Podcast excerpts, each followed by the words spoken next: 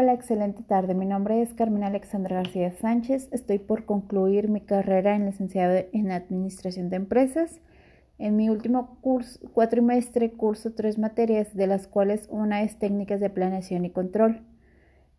Esta es la sesión número 11, en el cual me piden que haga un podcast en el cual voy a hablar de la gestión de calidad total y cinco temas más. ¿Qué es gestión de calidad total? La gestión de calidad total es una estrategia empresarial la cual consiste en el estudio y valoración de la calidad en cada una de las fases del proceso de producción. Y su finalidad, es la mejora constante de los bienes y servicios ofrecidos para lograr la satisfacción del cliente. Como número dos, eh, tenemos procesos. Este paso de la gestión de calidad constituye en un enfoque apropiado para la mejora continua. La gestión de calidad requiere un avance hacia los orígenes en su cadena de procesos como actividad de prevención para una mejora. En número 2, el método FIFO es la técnica de valoración del inventario cuyas siglas corresponden a First In y First Out, que quiere decir primero en entrar, primero en salir. En otras palabras, los primeros productos en entrar son los primeros productos en eliminarse del inventario. Como número 3, son procesos para identificar un problema.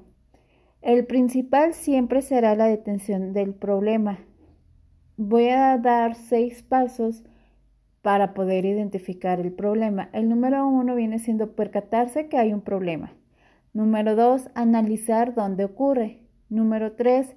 Ver desde cuándo sucede esto y por qué está ocurriendo. Número 4. Analizar cuáles son las causas de este problema. Como número 5. Comprobar qué medidas se han implementado para, resolver dicho problema y si, si es así el caso. Y por último, analizar el impacto económico que pudiera ocasionar al negocio.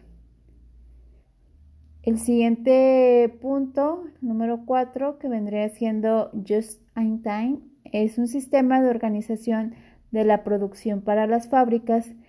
Este es de origen japonés, también se le, puede, se le conoce como un método Toyota, ya que la empresa pues, fue quien lo, lo apropió, vaya.